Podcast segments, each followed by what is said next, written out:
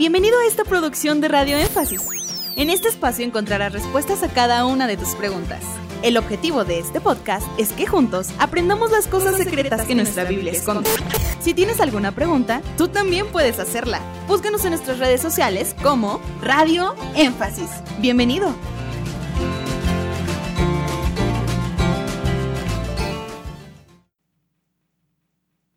¿Qué representan los cuatro seres vivientes? El león, el becerro, el hombre y el águila volando de Apocalipsis 6. Una respuesta superficial sería, hay dos representaciones de estos seres vivientes que se encuentran en Apocalipsis capítulo 4 con detalle. Pero estos mismos cuatro seres están de una manera oculta en Ezequiel capítulo 1 y 2, pero son los mismos seres vivientes. Estos cuatro seres vivientes en su primera representación están hablando de poderes. En su segunda representación están hablando de los cuatro evangelios. Son cuatro poderes que están alrededor del trono. Son poderes enviados para contrarrestar poderes satánicos. Claro, esto no es una revelación propia. Claro que esto fue predicado por el reverendo William Branham y ya de lo que él habló yo a veces me extiendo un poquito más, sigo escarbando, pero de entrada la luz en este tema vino sobre el mensajero, sobre el profeta, el hermano William Marion Branham. Y él nos explica cómo estos cuatro poderes contrarrestaron los cuatro poderes que salieron a destruir la iglesia. Cuando analizamos el estudio de los dos mil años de historia del cristianismo, el cristianismo vino a ser destruido en cuatro fases que fueron elaboradas, planeadas y actuadas por los cuatro poderes que fueron representados en los cuatro caballos que están en Apocalipsis 6. Los jinetes del Apocalipsis que Hollywood ha hecho el favor de distorsionarnos, donde dicen que es la muerte, la guerra, la peste y bueno, tantas distorsiones le meten a las verdades bíblicas, fantasían demasiado por no leer ni estudiar la Biblia. Pero esos cuatro poderes comienza con el caballo blanco, se sigue el caballo rojo, se sigue el caballo negro y finalmente el caballo amarillo. Cada uno de estos caballos es un poder que destruye a la iglesia. El caballo blanco es el espíritu del anticristo. El caballo rojo es la persecución física sobre la iglesia, el sacrificio de los mártires. El caballo negro es la destrucción espiritual de la iglesia y el control y el dominio del catolicismo sobre el mundo entero, cuando se menciona dos libras de trigo por un denario. Se habla de la venta de indulgencias, etc. Como mencioné hace un rato, esto es muy, muy breve. Y el caballo amarillo es una mezcla de los cuatro colores, se juntan los tres poderes anteriores para pelear contra la iglesia en su última fase. Cuando Satanás lanza estos ataques sobre la iglesia, el Señor no deja desprotegida a su iglesia nunca, nunca, porque el guardián de Israel no duerme ni reposa. Él siempre está cuidando a su iglesia, así que en la medida que sale un caballo, un poder satánico para atacar a la iglesia, Dios envía un poder para ungir a su iglesia, proteger a su iglesia, guiar a su iglesia y darle las herramientas, las armas que ella necesita para enfrentar el otro poder. Entonces, cuando sale el caballo blanco, Dios envía el poder del león. Cuando sale el caballo rojo, Dios envía el poder del becerro. Cuando sale el caballo negro, Dios envía el poder del hombre. Y cuando sale el caballo amarillo, Dios envía el poder del águila.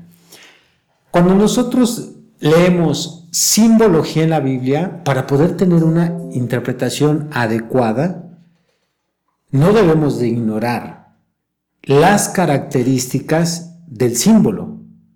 Y si se nos está hablando de ¿Cuáles son las características de un león? Si se nos está hablando de un becerro, ¿cuáles son las características del becerro? ¿Cuáles son las características del hombre? ¿Cuáles son las características del águila? Cuando analizamos esas características, ellas están en ese poder. Por ejemplo, piensen las características del hombre. ¿Qué distingue al hombre de los otros tres animales? La inteligencia. Cuando es enviado el poder del caballo negro, que es el engaño del catolicismo sobre la humanidad, negro porque es oscuridad, que en la historia así se conoce por los historiadores, en el tiempo en que no hubo Biblias, en el tiempo en que no se le permitía a los laicos leer la Biblia, la edad o la época del oscurantismo, en esa época se requería inteligencia y entonces es cuando Dios envía ese poder y aparecen los reformadores, aparecen los traductores de la Biblia. Gracias a esta influencia, Cipriano como Casiodoro pudieron traducir y escribir la Biblia, corregir la Biblia. Hombres como William Tyndale pudieron escribir la Biblia al inglés o traducirla al inglés, el mismo Martín Lutero al alemán. Estos hombres que trajeron cambios, reformas sobre la oscuridad en que se encontraba la iglesia fue gracias a ese poder que fue representado en el hombre que se ve en estas cuatro figuras de Apocalipsis. Y así podemos ver cada uno de estos animales tiene características. Por ejemplo, el becerro, que es un animal de sacrificio, entra en la lista de animales de la lista de ofrendas vacunas en Levítico 1. Entran estos animales que son para sacrificar.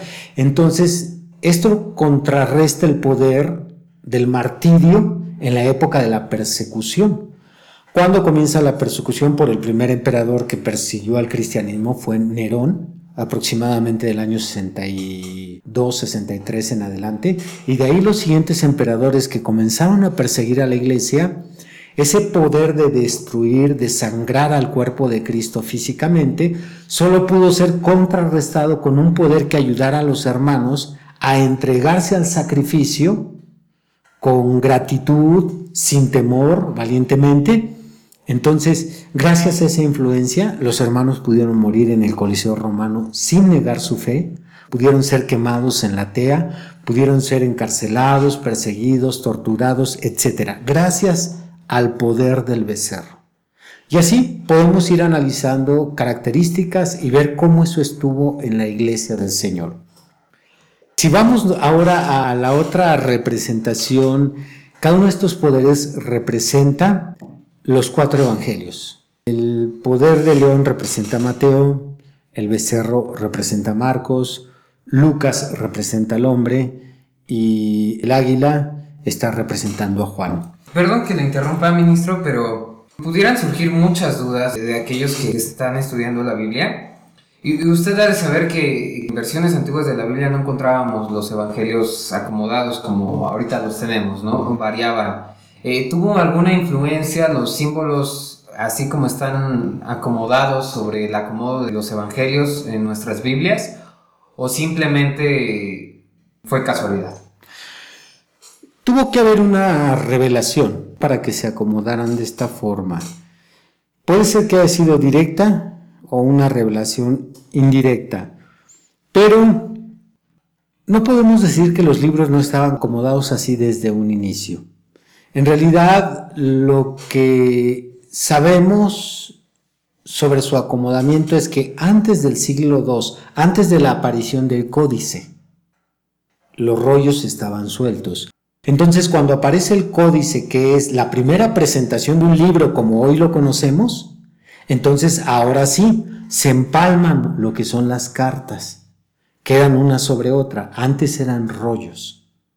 Cuando se acomodan las cartas, no hay un orden establecido de cuáles son primeras ni cuáles son después. Estas vinieron con el tiempo a cobrar forma, igual como fue la inclusión de capítulos y versículos, que ya un día estaremos hablando también sobre esto, la historia de cómo fueron incluidos los versículos y los capítulos en la Biblia. Pero es a saber que desde que la Biblia tuvo el orden de Mateo, Marcos, Lucas y Juan, coincidió perfectamente con el orden de los seres vivientes. Por eso creo que en el acomodamiento de los libros también pudo haber una revelación. Repito, indirectamente, no creo tampoco en que Dios le dijo a aquel hermano, a aquellos hermanos que acomodaron la Biblia en el orden que la tenemos, cómo debió de haber sido. Si hablamos del orden de los libros, también es muy interesante hablar de esa revelación, porque desde el Antiguo Testamento, cuando pensamos cómo estaban ordenados, lo que es la Torá, los Nevi'im y los Ketubim, también hay una enseñanza sobre eso en el tema espiritual. No solamente es una cuestión de la historia de la formación de la Biblia, sino que podemos encontrar aplicaciones espirituales en todo eso. La segunda representación es eh, que cada uno de estos seres vivientes representa cada uno de los cuatro evangelios. Yo he trazado algunas tres o cuatro enseñanzas sobre este punto diferentes. Voy a escoger una para hablar solo de esta representación. Los cuatro seres vivientes son guardias, son protectores ellos están cuidando el trono según la descripción de Apocalipsis capítulo 4, porque son los personajes más cercanos en la forma en que se nos describe el trono en su forma descendente. Porque está el trono, los seres vivientes, luego siguen los querubines y luego siguen ángeles, va descendiendo en los poderes y la jerarquía de estos seres angélicos. Entonces, los cuatro seres vivientes nos explica el mensajero, y yo lo he demostrado por la Biblia, sin citar el mensaje, que ellos son guardias del trono, ellos están cuidando el trono. Estos cuatro evangelios también están cuidando el trono de Dios. Ellos están cuidando con su contenido, con su mensaje, lo que viene a ser el lugar santísimo. Por eso es importante, como mencioné hace un momento, no ignorar las características.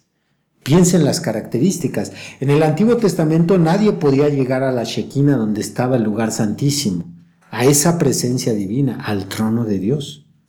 ¿Por qué? Porque había también poderes cuidando ese trono. Esos cuatro seres vivientes fueron representados por las doce tribus de Israel.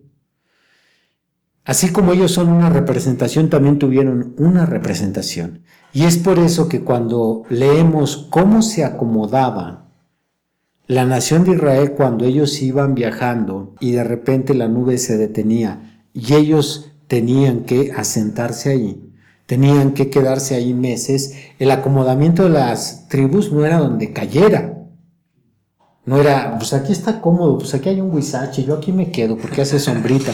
No se trataba de eso. Había una revelación de cómo tenía que acomodarse cada tribu.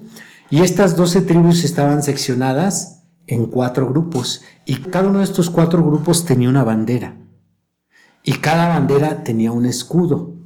Y ese escudo correspondía a estos cuatro seres vivientes de Apocalipsis capítulo 4. Entonces, ellos estaban alrededor de lo que era el tabernáculo de reunión. ¿Qué estaban haciendo alrededor? Estaban protegiendo al trono.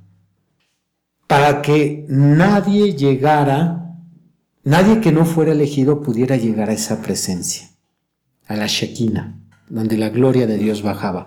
Eso es lo que hacen los cuatro evangelios. Impiden que cualquier fulano llegue a la presencia de Dios. Los cuatro evangelios están protegiendo y tienen una revelación especial, la cual solo se le dará a un pueblo escogido que, por medio de esos cuatro seres vivientes, podrán llegar a esa presencia especial.